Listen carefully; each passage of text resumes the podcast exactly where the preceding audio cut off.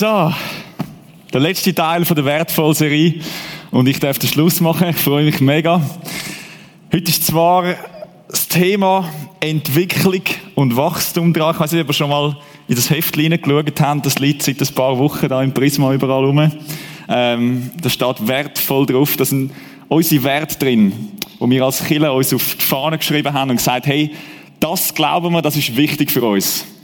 Das ist essentiell für das stehen wir auf. Und da hat es ganz viele Themen drin. Wir haben vor der Sommerferien schon vier Wochen uns mit diesen Themen auseinandergesetzt. Und auch die letzten drei Wochen. Letzte Woche der Timon in Memoriam, da sind berühmte Stuhl. Ich werde den heute auch noch mal ein bisschen verwenden. Falls ihr den Input verpasst habt, es lohnt sich. Schaut den noch mal an. Ich werde ganz viel Bezug nehmen auf das. Es geht zwar um Entwicklung und Wachstum, aber wir denken heute hauptsächlich über Menschen an. Wenn ihr heute nach dem Gottesdienst rauslauft und mehr Leidenschaft habt für Menschen, als wo ihr kennt, wenn ihr reingekommen sind, dann habe ich mein Ziel erreicht. Für die, die mich nicht kennen, ich bin der Mike, ich bin 26, ich arbeite hier im Impact als Worship-Leiter und ich liebe meinen Job, das ist der beste, den ich kann. Und ich bin geheiratet und noch im Endspurt von meinem Theologiestudium und in den, vor zehn Jahren etwa, plus minus, hat es mich und meine Family da in die Kirche verschlagen. Und ich bin so zum ersten Mal in die Homebase, dort hat sie noch Teenie Park geheissen, reingelaufen und ich bin begeistert gewesen. Ich bin begeistert, begeistert gewesen und ich bin geblieben. Was hat mich so begeistert? Das sind Leute gewesen, allen voran der Timon. Ich bin schon zehn Jahre lang mit dem Timon unterwegs, der muss Geduld haben, mein Mann die haben eine Leidenschaft gehabt. Leute wie der Timon haben eine Leidenschaft gehabt für Jesus und die haben brennt für Jesus. Und die haben nicht nur eine Leidenschaft gehabt für Jesus, die haben auch eine Leidenschaft gehabt für Menschen. Die haben eine Leidenschaft gehabt für mich. Und das hat mich so angesteckt. Ich dachte, ich, ich will auch so sein wie die. Ich will auch so sein. Ich will auch etwas haben von dieser Leidenschaft. Nicht nur für Jesus, sondern auch für andere Menschen. Und so oft hat es gegeben, dass ich einfach irgendwelchen Leuten in dieser Kirche, in dieser grossen Familie irgendwie haben können, über die Schulter schauen, etwas abschauen, lernen von ihnen, mich weiterentwickeln.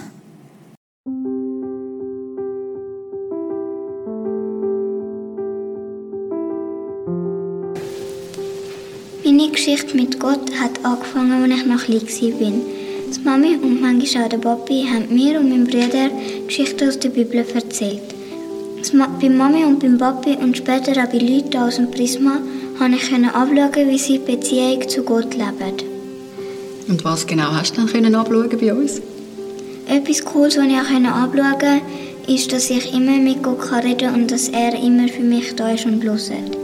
Das Beispiel dazu ist, wo ein Bub letzte in meiner Klasse sehr genervt hat, sodass wir uns nicht mehr konzentrieren konnten, vor allem auch meine Pultnachbarin. Und dann habe ich gebetet, Jesus, du schaust jetzt, dass, bitte schau jetzt, dass der Bub aufhört nerven und dass wir uns wieder konzentrieren können. Und dann hat das nicht wirklich genützt und dann habe ich gefunden, okay, das hat jetzt auch nichts gebracht. Und dann nach einer Weile, weil es nicht besser hat, hat meine Lehrerin ihn an wieder einen Pult versetzt und dort war er dann allein und hat sich so selber auch besser konzentrieren und dann haben wir uns auch besser konzentrieren Und wie genau bist du denn auf die Idee gekommen, zu beten in dieser Situation? In dem Moment dort bin ich äh, auf die Idee gekommen, zu beten, weil mir dort im Moment irgendwie gerade die, die Bibelstelle in den Sinn kam, wo Jesus sagt, liebet euch finden und auch weil ich das von meinen Eltern auch Gell, für den Bub haben wir nämlich schon ein paar Mal gebetet, schon ja. vorher, schon miteinander. Gell? Genau. Das ist etwas, wo ich mega Freude habe, wie du so mit Jesus unterwegs bist. Ja, das ist nämlich etwas, wo ich merke, das ist mir mega wichtig, dass wir ja, unseren Glauben so im Alltag leben können, dass unsere Kinder eben können, können abschauen können, dass ich so kann, ja, wenn ich mit Jesus rede, wenn ich bete oder wenn ich Sachen erlebe mit ihm, dass ich das mit meinen Kindern teile, dass sie das mitbekommen, dass es erlebbar ist für sie, dass sie das können, ja, können abschauen können, auch entdecken ähm, Und das ist etwas, was ich, ja, was ich mega wertvoll finde. Ähm, ja, weil ich merke, die Beziehung zu Jesus, das ist eigentlich das Wichtigste, was ich, was ich meinen Kindern kann, kann weitergeben kann.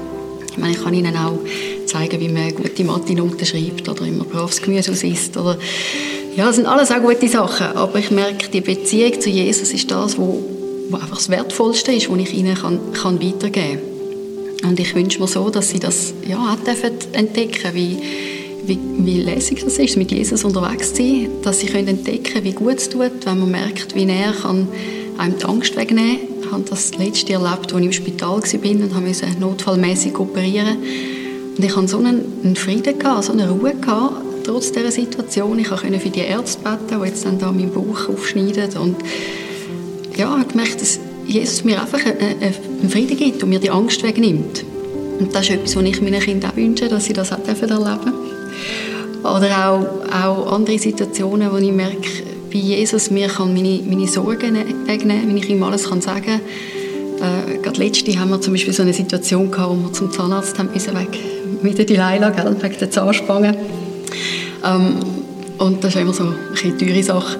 Und dort habe ich auch vorher gebetet und gesagt, Jesus, du weißt, wie es um unsere Finanzen steht. Ähm, du siehst die Spangen und alles. Und du weißt, wenn, wenn die Leila jetzt die Spangen braucht, ja, du hast gesagt, du gibst uns alles, was wir brauchen, also wirst du uns auch das geben. Und schlussendlich hat sich herausgestellt, dass die Krankenkasse von der Grundversicherung her die Spange zahlt, was ein spezieller Fall ist. Ja, und es ist cool, so zu sehen, wie Jesus so für uns sorgt und wir alles auch dafür bei ihm abladen. Oder zu sehen, wie, wie lässig das ist, mit, mit ihm zusammen unterwegs zu sein ja, Gott den Vater zu fragen, hey, wo, wo bist du dran? Wo hast du Leute in mein Umfeld hineingestellt, wo du ihnen gerne begegnen und wo du mich willst brauchen dazu? Und so mit ihm unterwegs sein, ist einfach, ja, macht, macht Freude. Und das wünsche ich mir für meine Kinder genau gleich, dass sie die, die Freude haben, wie, ja, dass sie mit Jesus unterwegs sind. Und so habe ich mega Freude zu sehen, wie bei dir, die Leila, die Beziehung am Wachsen ist und wie du mit Jesus unterwegs bist. Und das ist unsere Geschichte mit Gott und auch du kannst ihn erleben.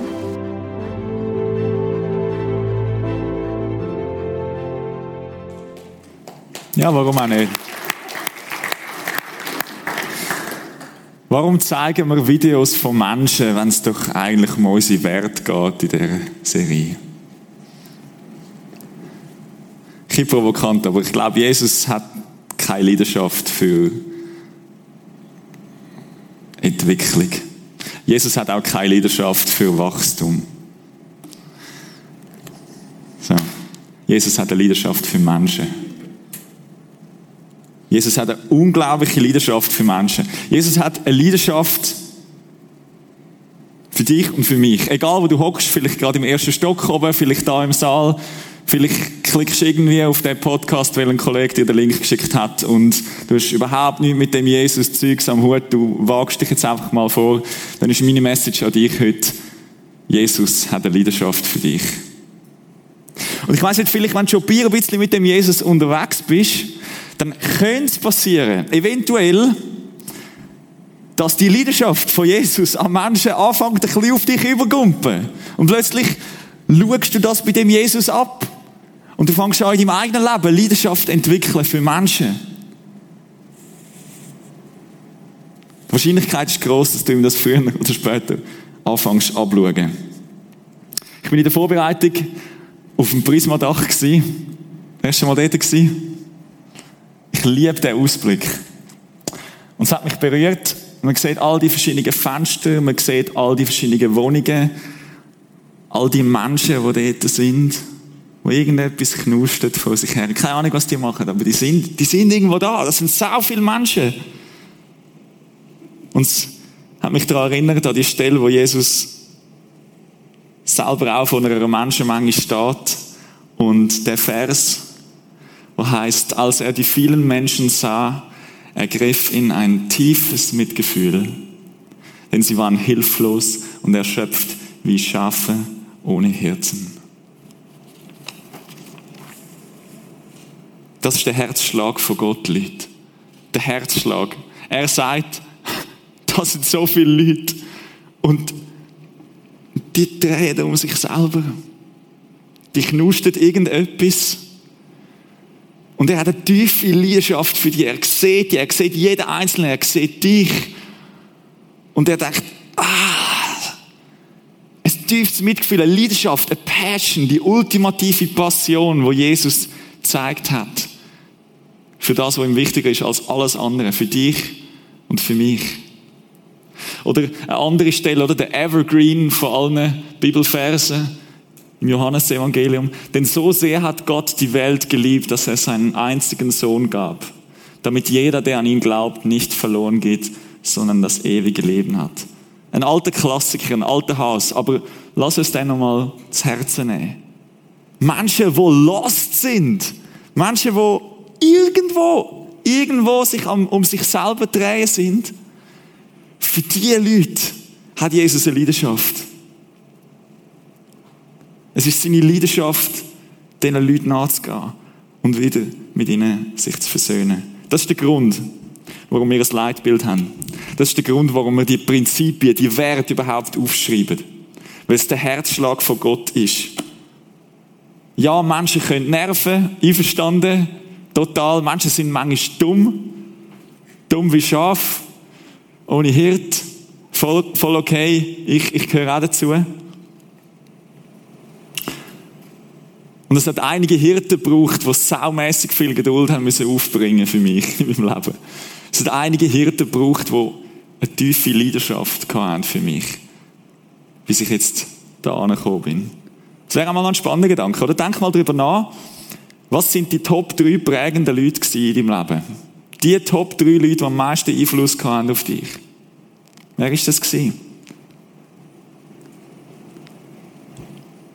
Da hat irgendjemand mal einfach so eine tiefe Leidenschaft für dich gespürt und er hat sie angefangen auszuleben. Er hat angefangen Zeit mit dir zu verbringen, er hat angefangen dich investieren. Er hat dich angefangen einladen, er hat dich begleitet, wenn es dir scheiße gegangen ist, er hat sich mit dir gefreut, wenn es dir gut gegangen ist. Und er hat dich begleitet. Die Leute haben eine Leidenschaft für dich. Es haben ganz viele Leute eine Leidenschaft für mich. Und ich bin manchmal erstaunt, weil ich kenne mich. Also ich kenne dich nicht, aber bei mir ist es so, es ist sicher nicht einfach normal oder das Natürlichste von der Welt, wenn jemand eine Leidenschaft hat für mich. Das ist nicht natürlich einfach so, sonst hätte ja jeder einfach so eine Leidenschaft für mich. Das ist nicht normal, Leute. Das ist übernatürlich. Die Leute haben das Jesus abgeschaut. Da war Jesus am Werk, wo Leute begeistert haben, dass sie begeistert sind mit mir. Sonst wäre ich nicht da.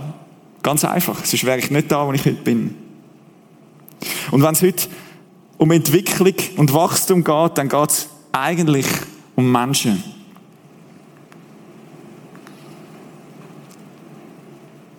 Nehme mal mit in eine berühmte Geschichte im Lukas 15. Und die meisten von euch kennen sie vielleicht schon mal, haben sie schon mal gehört. Es ist die Geschichte vom verlorenen Sohn. Aber ich tue den ganzen Anfang im Schnelltempo ein bisschen durchspielen. Wir schauen eigentlich nur den Schluss an. Weil der Schluss ist ein bisschen edgy. Der Schluss wird meistens auch verschwiegen in so Predigten. Von dem her, ich denke, ich wag's mal.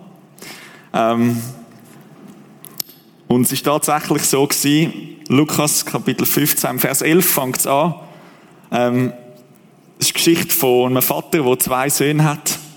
Und der Jüngere geht zum Vater und sagt, hey, gib mir all dein Erb. Ich will, äh, dass du mich äh, so frühzeitig auszahlst.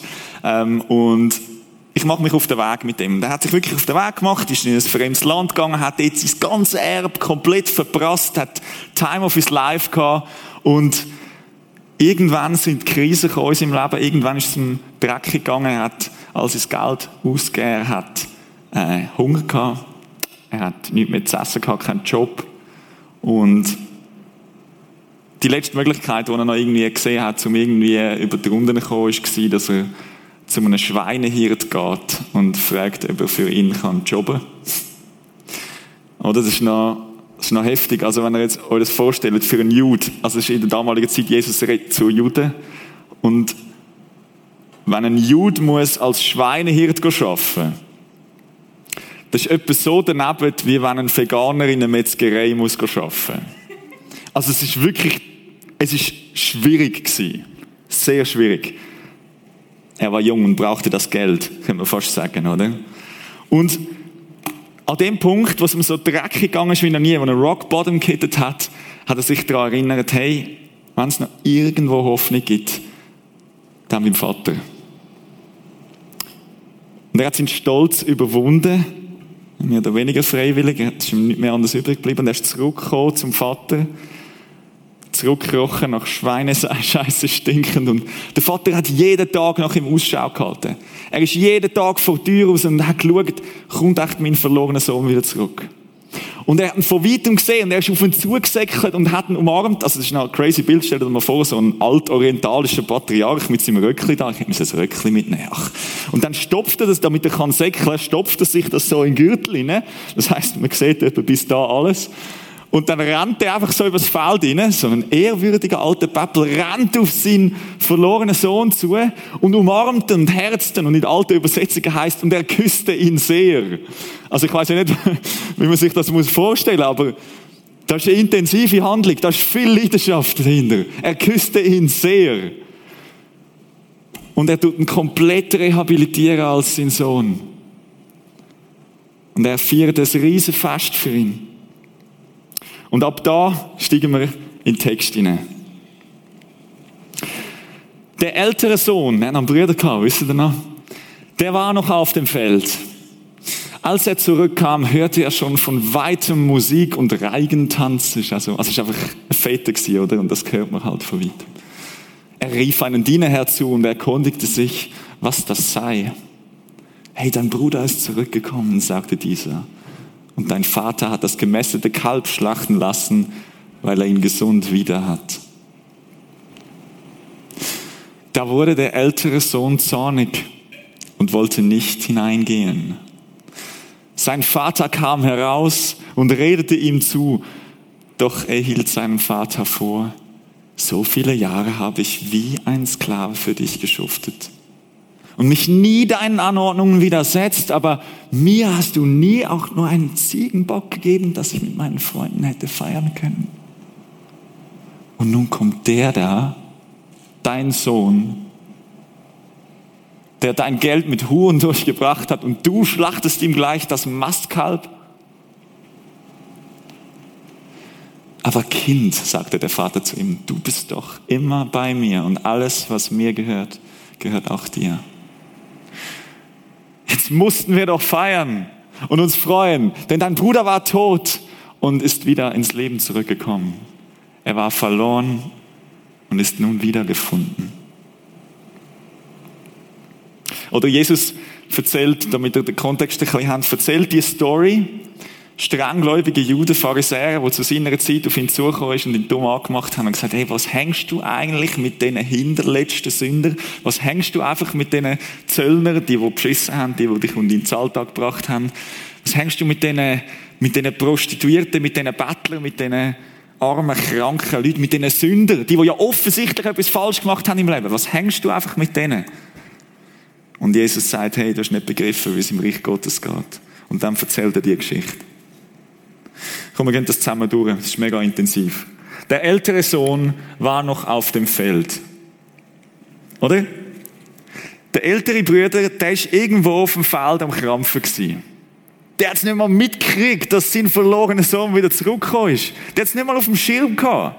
Der ist irgendwo im Haus Gottes, irgendwo an einem hintersten Eckli am Krampfen gewesen, blind für alles, was irgendwie sonst noch passiert. Und der Vater, der, der eigentlich am meisten Verantwortung hat in dem ganzen Familienbetrieb, der hat sich können rausnehmen, einmal am Tag, jeden Tag Ausschau halten nach seinem verlorenen Sohn. Der hat sich können leisten, dem ist es wichtig gewesen, aber der ältere Sohn ist irgendwo blind am Krampfen gewesen. Er rief einen Diener herzu und erkundigt sich, du warst da los? Sag auch da ist ein Saumeister die ganze Zeit. Wo ist jetzt da wieder? Dein Bruder ist zurückgekommen, sagt dieser. Und dein Vater hat das gemästete Kalb schlachten lassen, weil er ihn gesund wieder hat. Da wurde der ältere Sohn zornig und wollte nicht hineingehen. Das geht ihm gegen den Strich. Spürt das? Könnt ihr nachvollziehen, was gerade in dem hinein abgeht? Er wollte nicht hineingehen. Das ist ihm gegen den Strich gelaufen. Das, irgendwie hat er das nicht angebracht. Er nicht wollen. geht um Gegensprinzip. Und der Vater selber kommt raus und redet ihm zu. Warum ist das so ein Ding in der orientalischen Kultur? Das war ein No-Go dass der Patriarch, der Vater von einer Sippe, selber hat müssen vor die Tür gehen, bitte, bitte machen. Komm doch rein, es gibt Essen. Oder? Was bei heute bei uns normal ist, ist dazu mal absolutes No-Go gewesen. Die eigentliche Idee wäre gewesen, dass der Sohn mit dem Vater, ich meine, sie sind Älteste, sie sind Erstgeborene, mit dem Vater zusammen die Party eröffnet hat, an seiner rechten Seite gesessen wäre. Die eigentliche Idee wäre es vielleicht sogar gewesen, dass er vor dem Vater den verlorenen Bruder gefunden hat und ihn an der Hand genommen hat und zum Vater geführt hat und gesagt, da ist dein verlorener Sohn wieder. Aber er blieb draußen. Und er hielt seinem Vater vor, so viele Jahre habe ich wie ein Sklave für dich geschuftet und mich nie deinen Anordnungen widersetzt. Ja, ob das jetzt so objektiv ist, weiß ich jetzt auch nicht, aber also mindestens das Liebesgebot hat er vergeckt. Aber mir hast du nie auch nur einen Ziegenbock gegeben, dass ich mit meinen Freunden hätte feiern können. Wie viele Jahre habe ich geschuftet für dich? Nie habe ich etwas falsch gemacht. Nie hast du mir etwas gegönnt. Und jetzt kommt da einer, der nichts hat wissen von dir. Und du überschüttest den einfach mit Überfluss. Mit all dem, was du sagst, ja, du bist ja so gut und bei dir ist alles und so. Und der erfahrt das jetzt volle Kanne. Da kommt Überfluss. All, all das, was wir geredet haben davon, beschenkt und all das Zeugs, das kommt der jetzt irgendwie über. Und ich, ich bin schon so lange da. Ich gehe schon so lange in die. Ich lese schon, schon so lange in der Bibel. Ich, ich spüre es irgendwie voll nicht. Gott, ich erlebe dich voll nicht. Und ich soll jetzt da mitfeiern. Gönnst du mir gar nichts, Gott? Ist denn der dir wichtiger als mir? Bin ich dir egal? Oder steckt eine tiefe, tiefe Angst dahinter? Angst, dass du zu kurz kommst. Angst, dass die Rechnung am Ende vom Tag nicht aufgeht. Angst, dass du immer noch musst selber schauen, dass du immer noch musst selber rechnen, dass du immer noch musst schauen, lange es bis am Ende vom Tag, lange meine Energie, lange mein Geld. Ich muss ja selber schauen, ich muss ja bei allem selber schauen, lange es.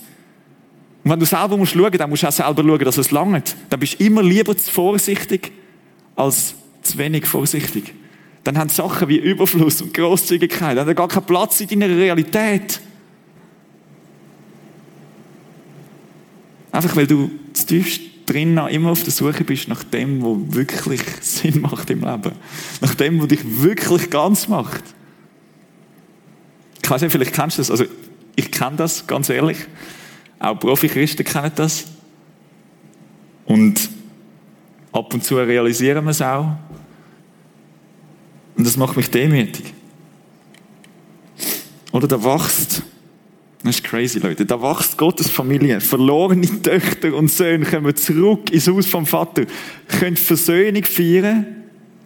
Automatisch. Einfach weil der Vater begeistert ist für, für seine Kinder und weil er all damit anstecken will. Aber wenn uns die Leidenschaft fehlt, dann kann es unheimlich schnell passieren, dass wir vergessen, wie leidenschaftlich der Vater an uns war. Und an dem Tag, wo wir das vergessen, an dem Tag hocken wir eigentlich wieder auf dem Bürostuhl. Und an dem Tag fangen wir uns langsam wieder selber um uns zu drehen und wir denken vielleicht, ja, geht's noch auf? Mag ich? Habe ich noch genug? Habe ich noch genug Zeit? Hm, oh, jetzt kommt der wieder, jetzt fragt er mich für etwas. Oh nein, ich muss im Kalender schauen, ich weiß nicht, vielleicht, oh, es wird streng. All diese Fragen, du bist ständig am Abrechnen, du bist ständig am Berechnen, langt's noch? Oh nein, jetzt will er noch mit mir reden. Oh nein, jetzt muss ich noch mit Menschen. Lass mich doch einfach meine Arbeit machen. Ein Satz, den ich auch schon gesagt habe in dieser Kirche. Lass mich doch einfach meine Arbeit machen. Also was klar ist, die Story ist eigentlich falsch betitelt. Es ist nicht die Geschichte vom verlorenen Sohn. Es ist die Geschichte von der verlorenen Sohn. Beide Söhne sind auf ihre Art verloren. Beide Söhne haben auf ihre Art das tiefste gestörte Beziehung zum Vater. Warum schauen wir die Geschichte an zusammen? In dieser Geschichte geht es nicht um Wert. Es ist kein einziges Mal Wachstum und Entwicklung drin vorgekommen in dieser Geschichte. In dieser Geschichte geht es nicht um Wachstum, nicht um Entwicklung, es geht um Menschen, Leute. Es geht um Menschen, die verloren sind und wieder heimkommen zum Vater. Es geht um Menschen, die zwar für den Vater am Krampfen sind, aber eigentlich sein Herz neu kennenlernen. Und ich will euch sagen, unsere Kirche wächst.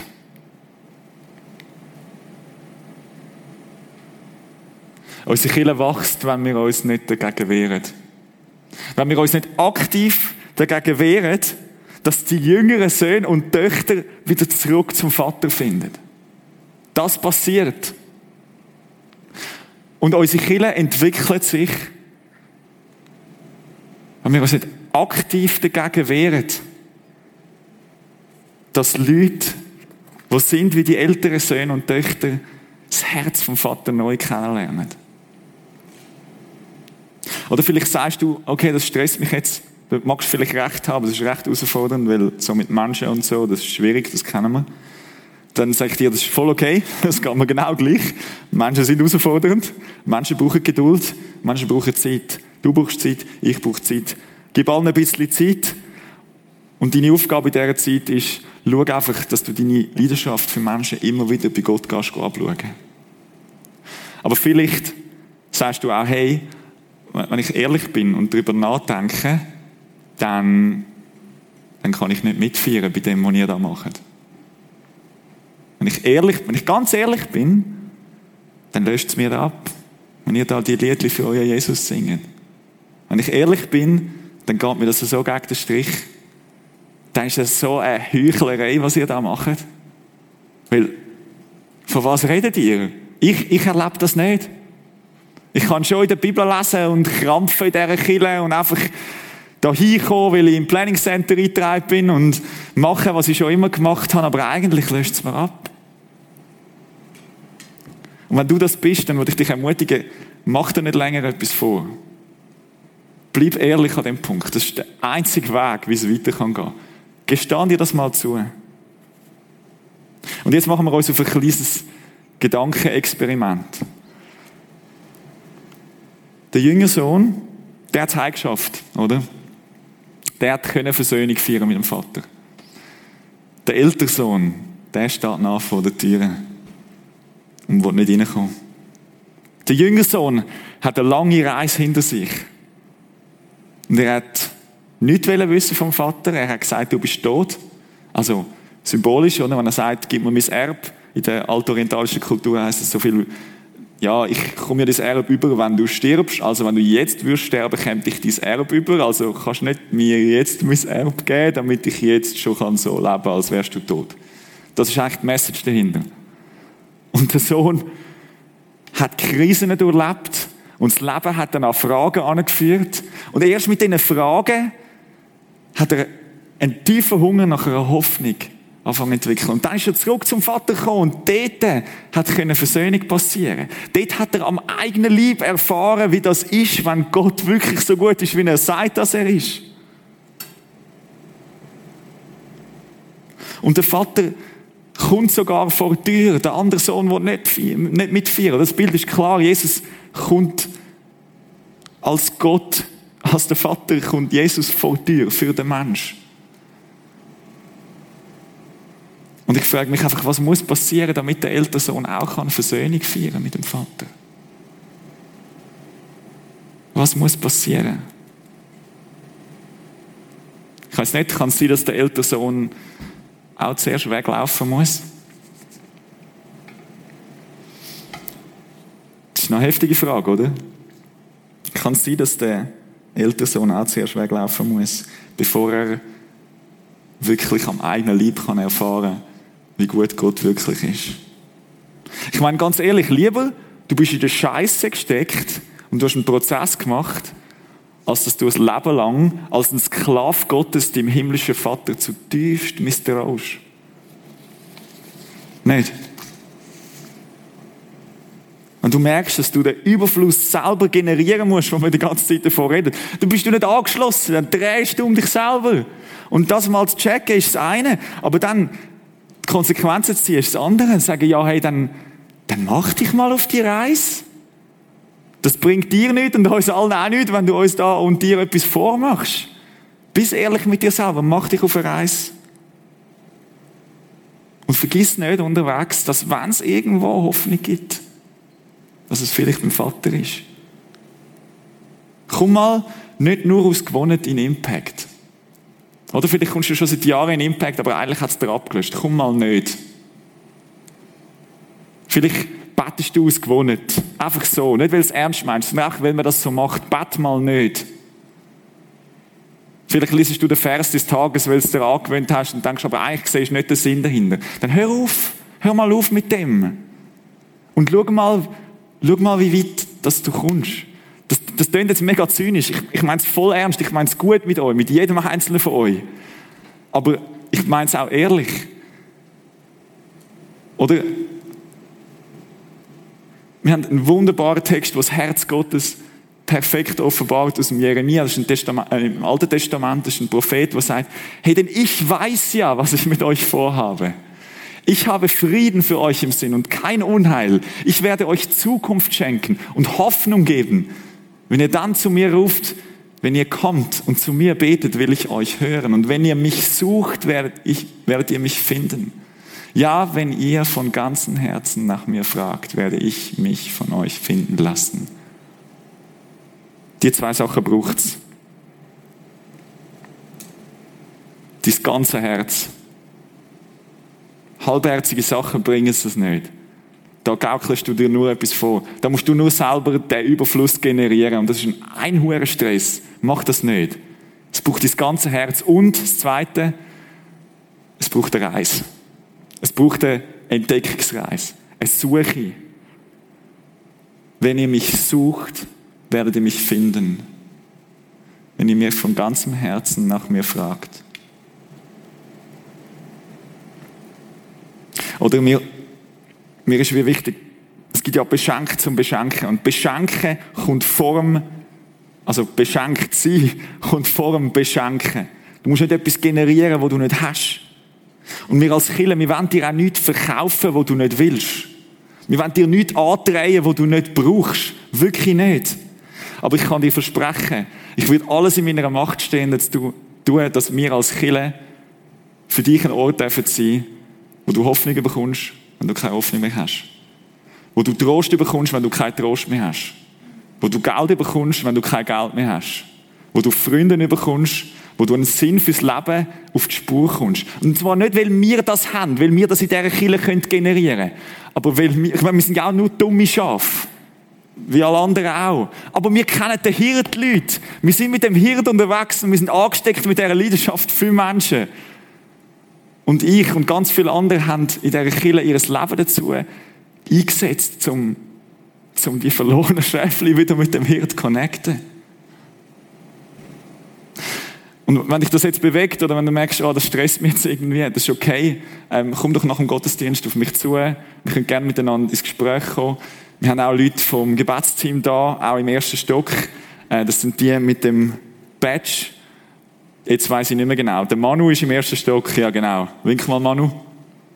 Ja, ja. Und Norina ist da. Genau, dort hinten beim Eingang. Und das ist eine coole Möglichkeit für dich. Jetzt einfach sagen, hey, ich will für mich beten lassen. Ich will, dass jemand mit mir betet. Es kann, kann auch sein, dass du einfach nur sagst, hey, kannst du mich segnen? Dann ist ganz entspannt, dann musst du auch gar nichts sagen. Das ist noch cool. Probier das mal aus. Okay, ich komme zum Schluss. Wenn wir sagen, dass uns Entwicklung, ah, das habe ich gesagt so, wenn wir sagen, dass uns Entwicklung wichtig ist, dann meinen wir, bei uns können Menschen auf eine Reise gehen. Bei uns ist es okay, wenn Leute einen Prozess durchmachen. Wir tun Leute nicht ausschliessen, einfach weil sie Gott nicht gerade so fühlen wie wir. Wir tun Leute nicht ausschliessen, weil sie das Gefühl haben, ah, du kannst jetzt nicht mehr bei uns im Club mitmachen, weil du Fragen hast, weil du irgendwie das gerade nicht so fühlst. Bei uns können Leute auf eine Reise gehen. Und weil mir das wichtig ist, dass Leute bei uns auf eine Reise gehen können, dass sich Leute entwickeln können. Wenn mir das wichtig ist, dann bete ich für diese Leute. Und ich investiere in das Hoffnungsprojekt von dieser Kirche mit meiner Zeit, mit meiner Energie und mit meinem Geld. Und ich helfe mit. Ich frage, hey, wo kann ich etwas beisteuern? Und wenn wir sagen, dass uns Wachstum wichtig ist, dann meinen wir eigentlich, hey, bei uns können verlorene Leute dazukommen. Wir sind offen. Wir sind vielleicht nicht nur offen, vielleicht tun wir uns sogar darauf vorbereiten. Vielleicht machen wir uns Gedanken, hey, wie könnte das sein für Leute, die zum ersten Mal in dem Prisma sind? Wie könnte das sein für Leute, die zum ersten Mal etwas von dem Jesus hören, die keine Ahnung haben? Auf jeden Fall feiern wir mit ihnen, wenn sie Versöhnung können feiern mit dem Vater. Leute, ich träume von einer Kille, die aus allen Nähten platzt. Ich träume von einer Kille, die voll ist von Menschen. Nicht, weil wir so geile Gottesdienste haben, sondern weil wir mit dem Jesus unterwegs sind, der einfach eine krasse Leidenschaft hat. Für jeden. Für dich und mich. Und weil das einfach ansteckend ist. Ich träume von einer Kirche voller Menschen, die da eine Identität gefunden haben. Würde gefunden haben. Ich meine, sorry, wo, schaut mal in die Welt raus. Gibt's, wo gibt es einen Ort, wo Leute nach Hoffnung finden? Schau mal in dein Kollegenumfeld. Schau mal an deinen Arbeitsplatz. Alter, die Leute sind lost. Die sind am Drehen, die sind irgendwo. Wo gibt es noch Hoffnung? Als bei Gott selber.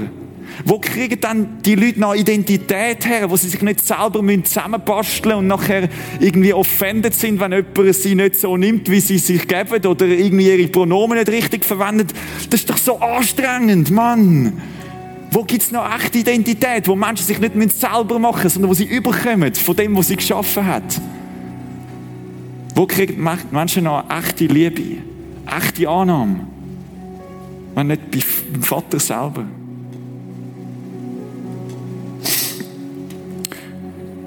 Vater im Himmel, ich danke dir, dass wir deine Kinder sein dürfen. Ich danke dir, dass es nicht nur ein Floskel ist, sondern dass es echt ist. Und ich wollte dir sagen, hey, wir wollen, wir wollen in dein Haus hineinkommen, wir wollen bei dir sein. Aber du siehst auch, was uns so schwer fällt, um das zu machen. Du siehst unser Herz und du siehst, dass da drin oft auch einfach eine Angst ist. Eine Angst, zu kurz zu kommen. Eine Angst, um es selber machen irgendwie. Und du darfst jetzt mitbeten, wenn du auch dazugehörst und sagen, Jesus, ich gebe dir mein Herz aus Stein. Mein Herz, das Angst hat. Und ich bitte dich, gieß deine Wahrheit drüber, damit es ganz heil wird. Gieß deinen Frieden, das, was du über mich denkst, so wie du mich geschaffen hast. Und mach mich neu von innen. Lass das dein Gebet sein, jedes Mal, wenn du Angst bekommst. Und los die Lieder, die wir singen. Wir sind voller Wahrheit über das, wie Gott ist. Und das ist das Einzige, was zählt.